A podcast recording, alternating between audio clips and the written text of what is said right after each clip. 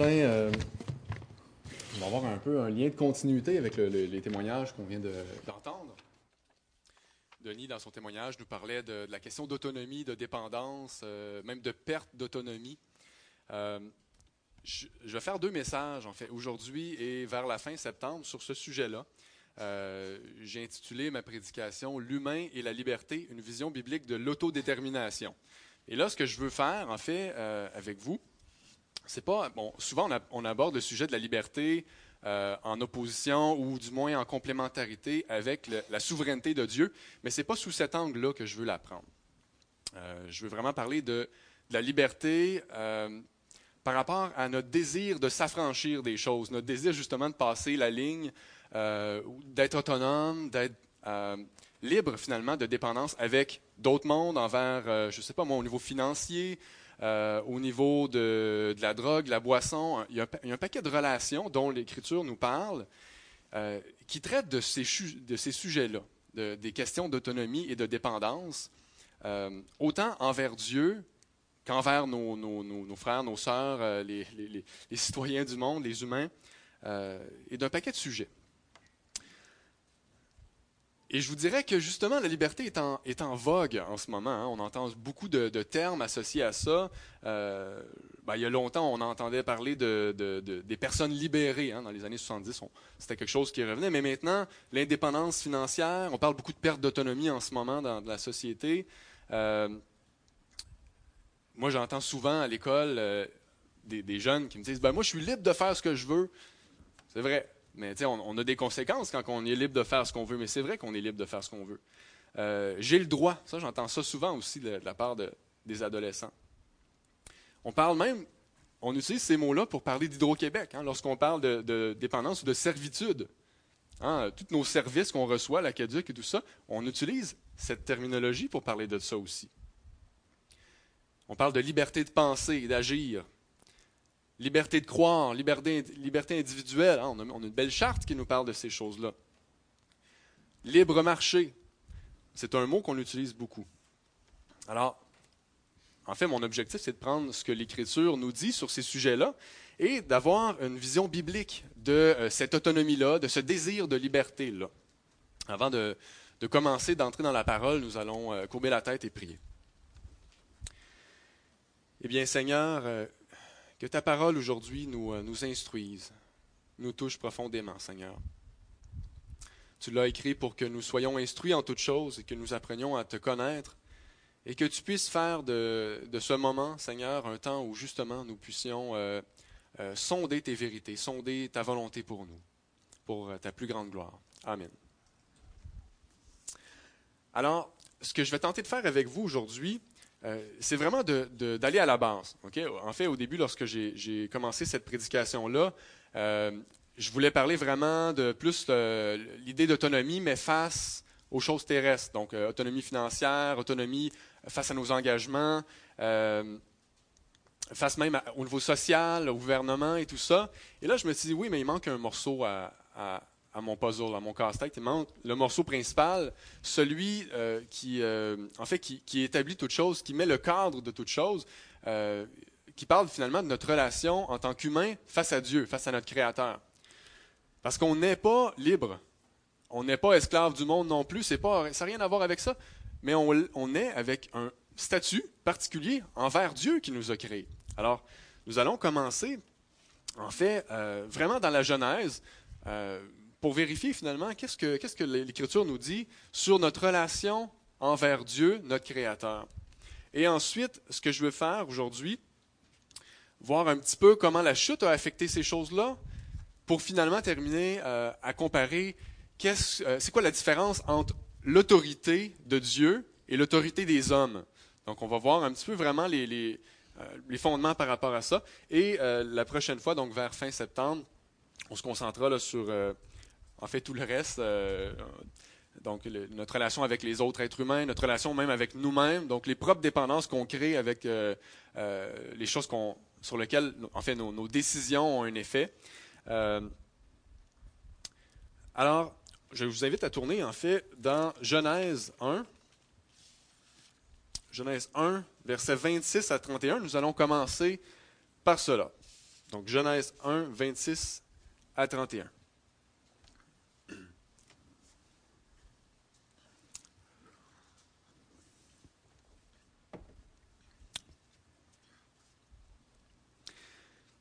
Puis Dieu dit, Faisons l'homme à notre image, selon notre ressemblance, et qu'il domine sur les poissons de la mer, sur les oiseaux du ciel, sur le bétail, sur, toute la terre et sur tous les reptiles qui rampent sur la terre. Dieu créa l'homme à son image, il le créa à l'image de Dieu, il créa l'homme et la femme. Dieu les bénit, et Dieu leur dit, Soyez féconds, multipliez, remplissez la terre, l'assujettissez, et dominez sur les poissons de la mer, sur les oiseaux du ciel, et sur tout animal qui se meut sur la terre. Et Dieu dit, Voici, je vous donne toute herbe portante de la semence, et qui a la surface de toute la terre, et tout arbre ayant en lui le fruit d'arbre et portant de la semence. Ce sera votre nourriture. Dieu vit tout ce qu'il avait fait, et voici cela était très bon. Ainsi il y eut un soir et il y eut un matin. Ce fut le sixième jour. Dans, ce verset-là, en fait, dès le début de la Genèse, ce qu'on voit, c'est que l'Écriture euh, nous met tout de suite, en fait, pas nous met en garde, mais nous met tout de suite dans une perspective biblique. Nous sommes créatures. On n'existait pas, Dieu existait, Dieu a jugé bon de nous créer et de nous mettre sur cette terre euh, merveilleuse, remplie de, belles ressources. Hein. Euh, L'Écriture nous parle du jardin comme quelque chose d'agréable à voir et de bon à manger. Hein, si je prends les versets exacts dans, Genèse 2, 7 à 9. Donc, un monde extrêmement rempli de ressources.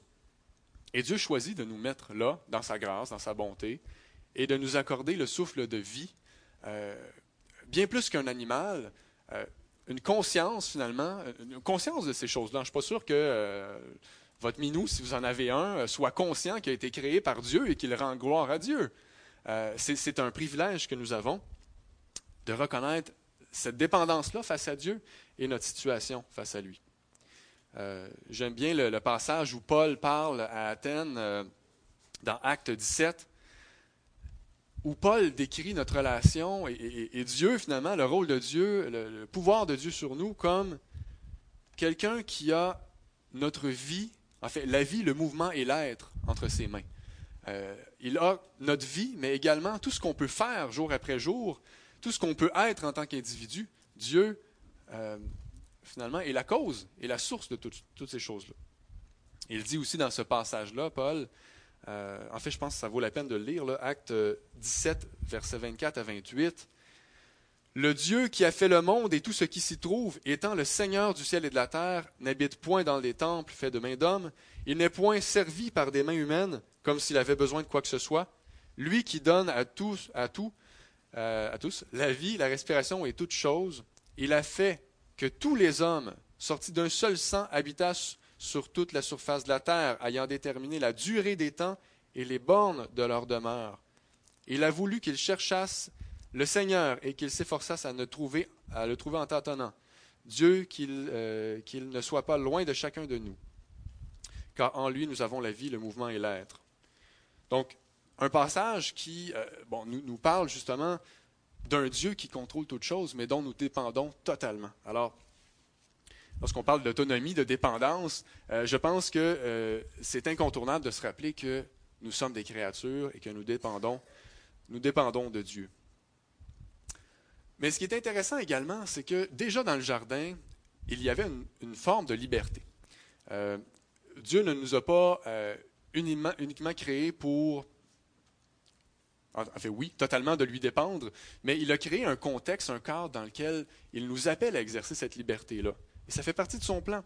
On voit qu'il a placé l'homme dans un jardin, un jardin où il a la liberté euh, d'aller, de nourrir et même de contribuer. Hein. Il est appelé à agir comme l'image de Dieu, de dominer sur cette terre, mais à l'image de Dieu, et, euh, et, finalement d'être libre euh, d'y faire tout ce qui lui semble bon dans la mesure où ça respecte ce que Dieu demande. Alors, une liberté basée sur un code de conduite, euh, en fait, l'information qu'on a dans, le jardin d'Éden, c'est qu'il ne devait pas manger euh, du fruit de la vie, euh, la connaissance et de la vie, mais donc c'est ce qu'on comprend. On comprend qu'il y avait un code de vie. avec une allégeance totale, un engagement total d'un Dieu à l'égard de sa créature et d'une créature à l'égard de son Dieu. Il y a un texte, en fait, encore dans la Genèse, qui utilise un terme que j'aimerais utiliser parce qu'il va revenir dans un autre texte que nous allons voir un peu plus tard, et c'est dans euh, Genèse 2, versets 15 à 17. Genèse 2, versets 15 à 17. Un mot qui peut passer inaperçu.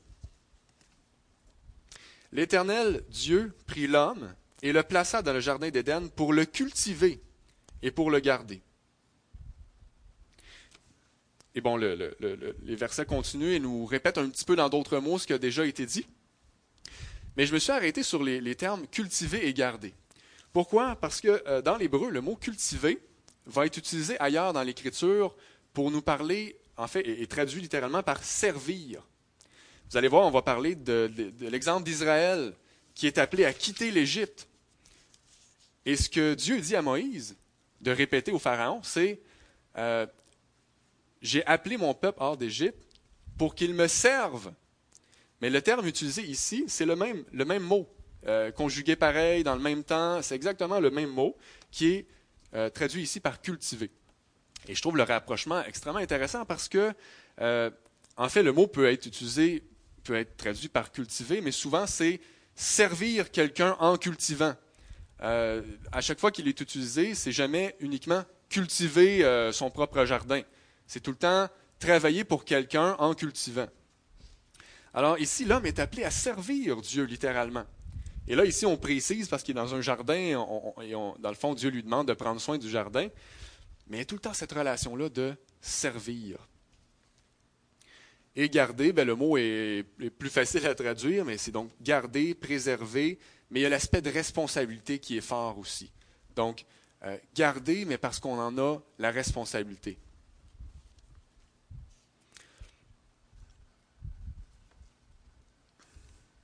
Alors, on voit ici aussi le, cœur de Dieu, je trouve, dans ce qu'il nous demande. On est appelé à être à l'image de Dieu. Et ce que Dieu demande à l'homme ici, en fait, c'est un peu ce que Dieu s'engage aussi à faire à l'homme. Euh, c'est comme si on est appelé à être son image et à montrer par là qui est Dieu d'une certaine manière. Euh, plusieurs fois dans l'Écriture, on nous présente Jésus, entre autres, comme le serviteur souffrant, celui qui doit servir les autres. Donc on a Ésaïe 53, 10 à 11 qui nous dit, qui nous dit euh, Il a plu à l'Éternel de le briser par la souffrance après avoir livré sa vie en sacrifice pour le péché. Et le terme le, verset ensuite nous dit, Par sa connaissance, mon serviteur juste justifiera beaucoup d'hommes. Donc a cette question-là, cette idée-là de serviteur, mais on le voit aussi comme le gardien, le berger. Hein, en fait, on le voit dans, le Nouveau Testament qui nous euh, est présenté comme ça, dans Jean 10, 11 par exemple, où il est dit, Je suis le bon berger. Donc lui-même se présente comme ça. Le bon berger donne sa vie pour ses brebis. Dans Jean 6, 39 également, il nous est dit, Or la volonté de celui qui m'a envoyé, c'est que je ne perde rien de tout ce qu'il m'a donné, mais je le ressusciterai au dernier jour. Alors on voit que pour Jésus, il y a un souci, euh, oui, de servir, mais également de garder, de prendre soin. Et Jésus hein, est un peu notre, euh, comment dire, euh, en fait, c'est l'être humain sans péché. il est bien plus que ça, mais il est, il est entre autres l'image qu'on peut se faire d'un être humain avant la chute. Euh, et donc, qui répond parfaitement à ce mandat de cultiver et de garder, de servir et de garder.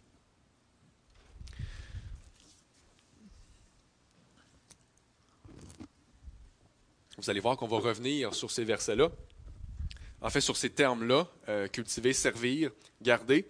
Mais là, j'aimerais. Euh, en fait, c'est que l'histoire s'arrête pas là. Hein. Ça pourrait être intéressant. Euh, ça aurait été intéressant que l'histoire s'arrête là, mais il y, a, le péché qui rentre en ligne de compte. Et littéralement, c'est quoi le péché? C'est quoi qui est arrivé à la chute? Eh bien, Dieu, euh, pas Dieu, plutôt l'être humain, a voulu s'affranchir de Dieu. A voulu dire non, moi, cette dépendance-là envers un, Dieu bon, mais un Dieu quand même qui domine sur moi, eh bien, j'en veux pas. Je veux m'affranchir de Dieu. Je veux devenir mon propre Dieu. Hein. C'est les termes qui sont littéralement employé euh, dans Genèse 2, euh, dans Genèse 3, 2 à 6 et le verset 22. Et là, on ne va pas les lire parce que je veux, euh, je veux mettre l'accent sur le reste. Et là, le, temps file aussi. Mais dans la chute, ce qu'on voit, c'est ça. C'est le cœur de l'homme qui finalement n'accepte pas d'être soumis à quelqu'un et qui désire. En fait, l'idée nous plaît. Ah oui, j'aimerais ça être mon propre Dieu, j'aimerais ça qu'il n'y ait personne en haut de moi, j'aimerais ça être mon propre patron et ne devoir rien à personne. Et c'est une idée folle. Euh, c'est une idée complètement folle. Je pense juste à mes animaux. Euh, je ne sais pas pourquoi je pense à cela, mais mes animaux sont dans, dans, une clôture. un peu comme nous dans le jardin, on est dans un cadre précis. Et c'est moi qui les nourris si j'arrête de les nourrir, ou si la, chèvre décide, en restant dans cette clôture-là, parce qu'elle ne peut pas aller ailleurs, hein, on ne peut pas sortir de la terre et dire, ben, je me crée une nouvelle terre, je n'ai pas ce pouvoir-là. Mais c'est comme si mes chèvres décidaient de rester dans l'enclos, mais de refuser ma main qui met de la nourriture à chaque matin. Euh, elle, mourrait. Elle ne mourrait pas tout de suite, mais elle finirait par mourir. Et c'est ce qui nous est arrivé. cette mort spirituelle, cette cassure qui est arrivée.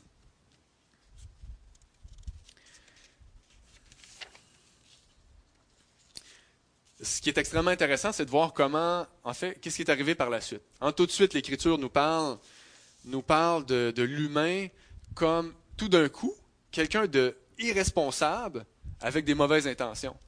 Euh, dans, dans, Genèse 3, versets 11 à 16, lorsque Dieu s'approche de Adam et lui, lui demande finalement Ah, mais as-tu mangé de l'arbre Parce que là, tout d'un coup, il sait qu'il est nu et, là, c'est une situation euh, étrange.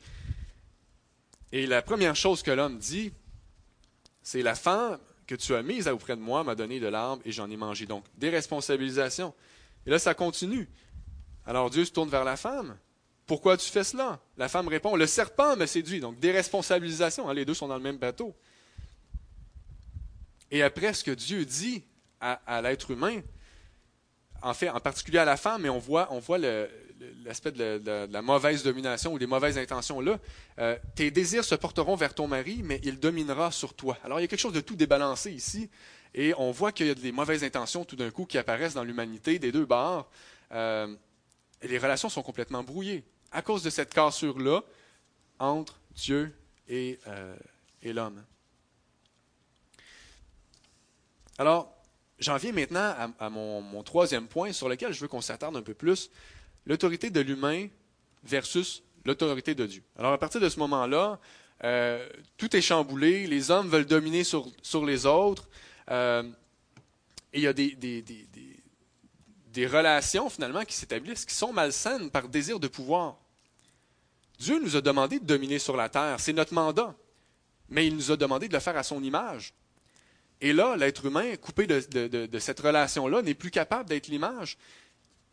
Et on va comparer deux choses. J'ai pris l'exemple d'Israël avec le Pharaon, parce que je trouve que c'est un bon exemple euh, que la Bible nous donne, euh, où l'autorité de l'être humain sur euh, un peuple est complètement déplacée, complètement marquée par le péché. Et on va comparer ça. En fait, Dieu lui-même, dans, dans Osée, compare cette autorité-là par rapport à son autorité. Alors, on va essayer de, de, regarder ça, puis de voir finalement c'est qui le plus fou hein, dans, la gang. Finalement, est-ce que c'est l'être humain qui essaie de se séparer de Dieu et finalement qui est dominé par des hommes encore plus euh, euh, tyrans, ou est-ce que c'est finalement l'être humain qui se euh, soumet volontairement à Dieu, à un Dieu qui est tout puissant, mais qui est également un, bon, un bon roi? Alors, L'exemple d'Israël est intéressant parce que, bon, euh, justement, il va nous montrer les intentions de Dieu. Mais Israël, il y a une passe. Euh, en fait, je pense qu'Israël a été souvent euh, dans des mauvaises situations. Hein. L'Écriture, nous, on dirait, il n'y a pas de, moment où Israël est vraiment en paix. elle est déportée constamment, elle est dans l'idolâtrie constamment, et je pense que ça reflète le cœur de l'homme. Et là, elle est sous la domination de Pharaon et euh, Dieu va l'appeler hors d'Égypte. Alors, on va lire Exode 4, versets 22 à 23. Exode 4, versets 22 à 23.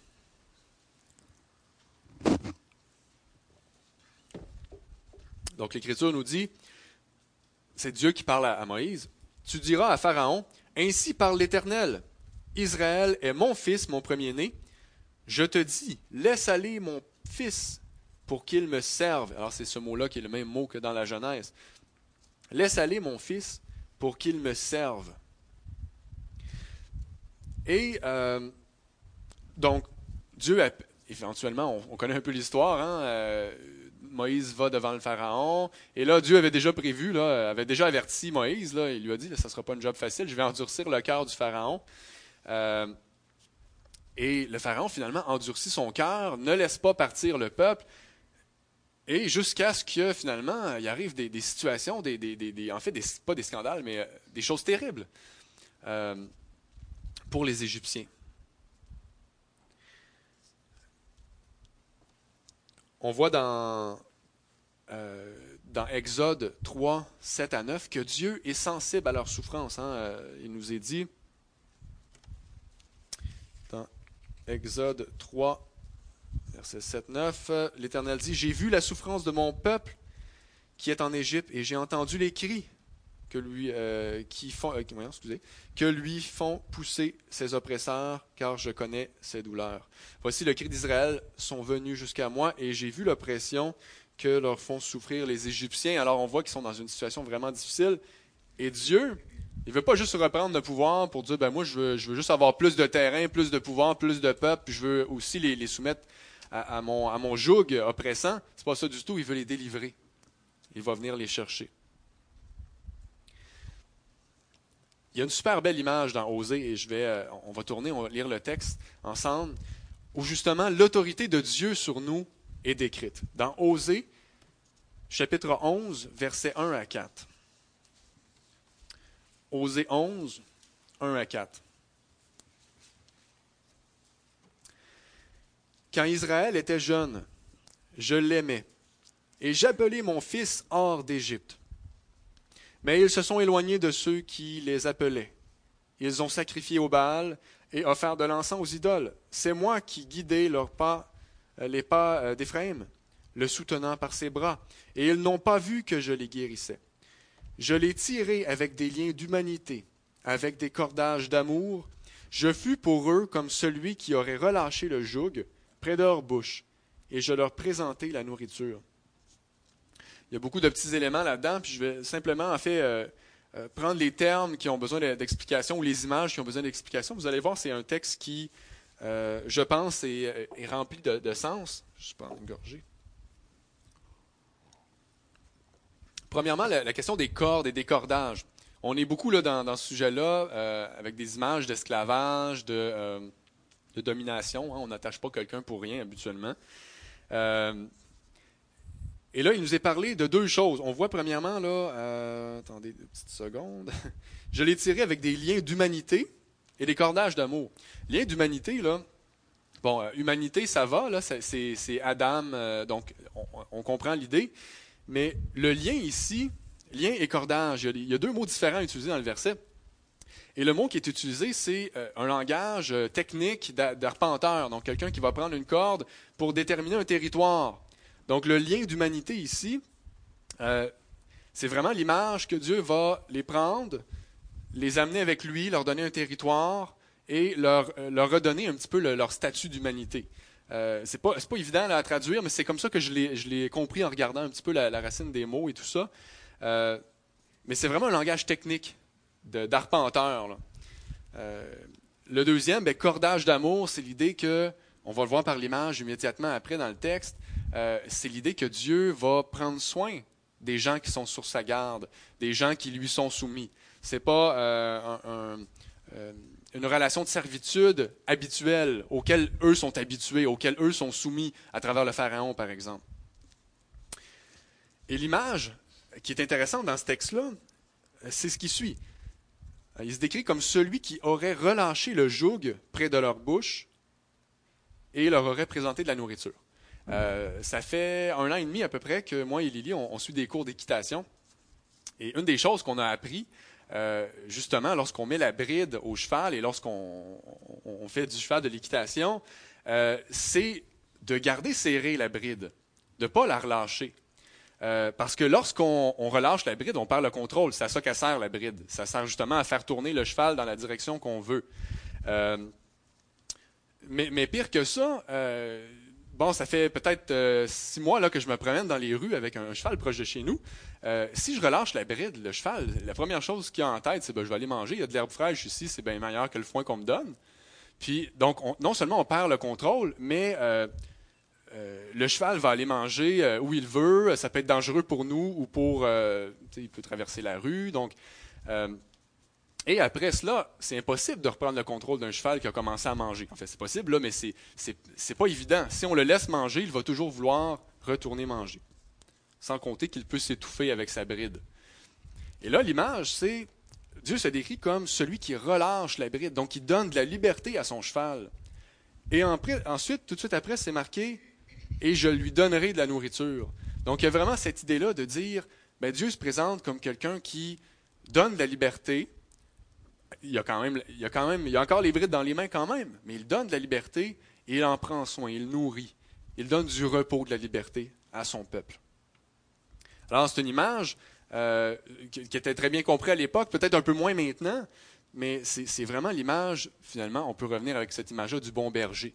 Cette image-là de euh, du maître attentionné, du maître qui désire euh, euh, vraiment veiller à ce que les besoins profonds de l'être humain soient comblés. je me suis égaré dans mes notes. OK.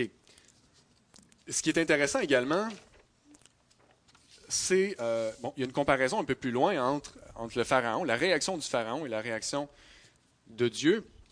On voit dans Exode 5, 4 à 9 euh, que le Pharaon, en fait, c'est le texte où euh, Moïse vient vers le, Pharaon, lui annonce qu'il veut partir, et la réaction du Pharaon est tout à fait humaine, mais malsaine.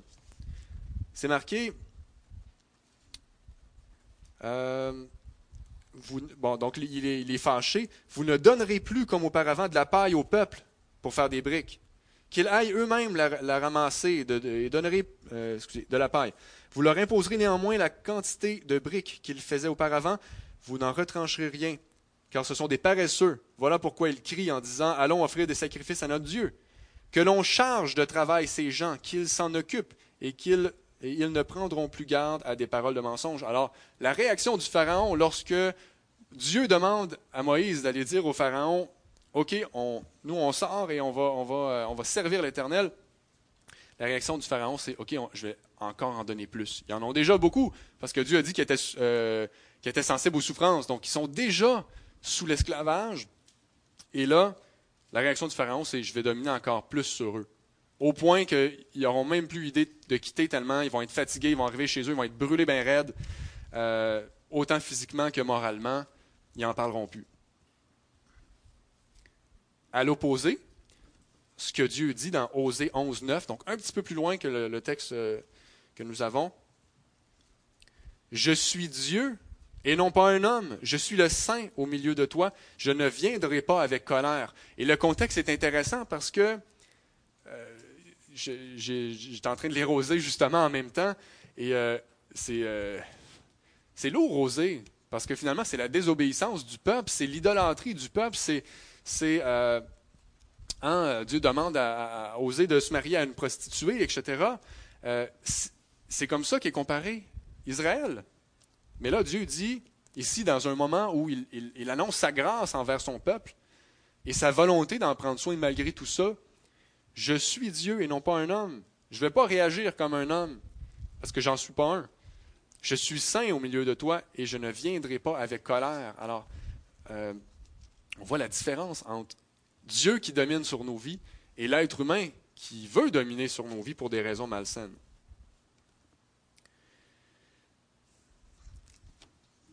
En conclusion, je veux faire le parallèle entre cet événement-là et euh, Jésus-Christ et montrer un peu que, dans le fond, Dieu désire euh, nous réintroduire dans ce jardin, cette relation initiale entre l'homme, entre Dieu et l'homme. C'est ce que Dieu veut pour nos vies.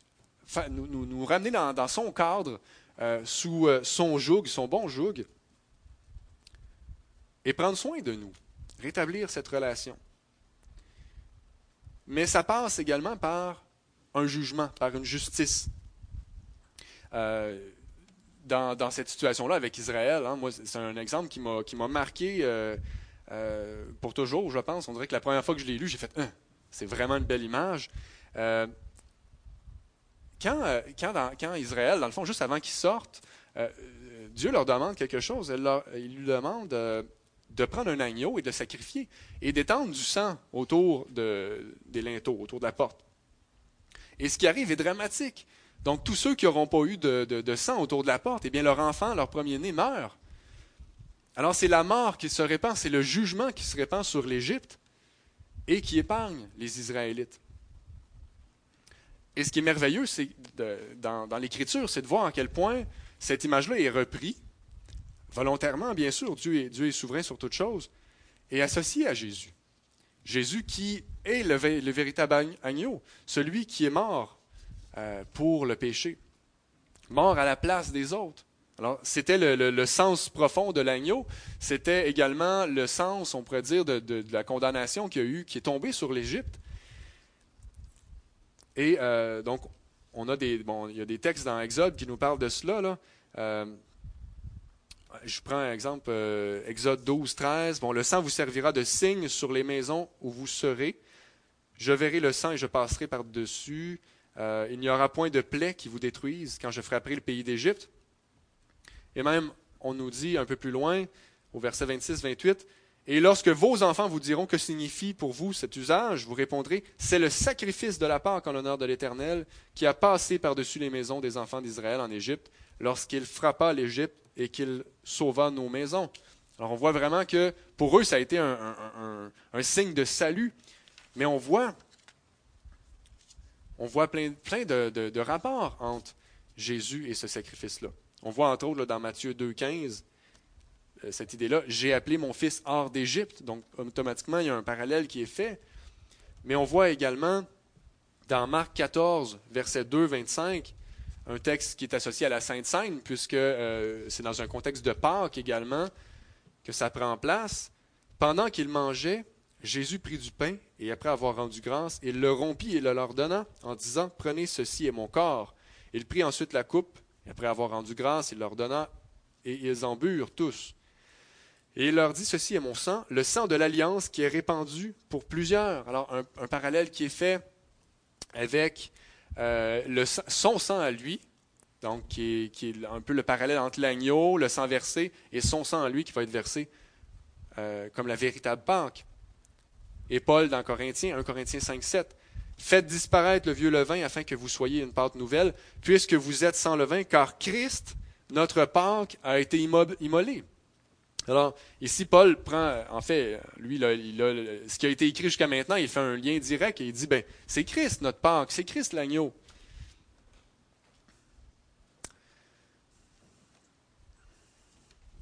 Alors, euh, je, termine par en fait la lecture d'un texte euh, où Jésus lui-même euh, démontre un petit peu ce qu'on vient de voir et rappelle finalement que le plan de Dieu pour nous, c'est ça, c'est de retourner à lui, euh, de rétablir cette relation de dépendance avec lui, mais en même temps, euh, cet, élément-là où ce joug est léger.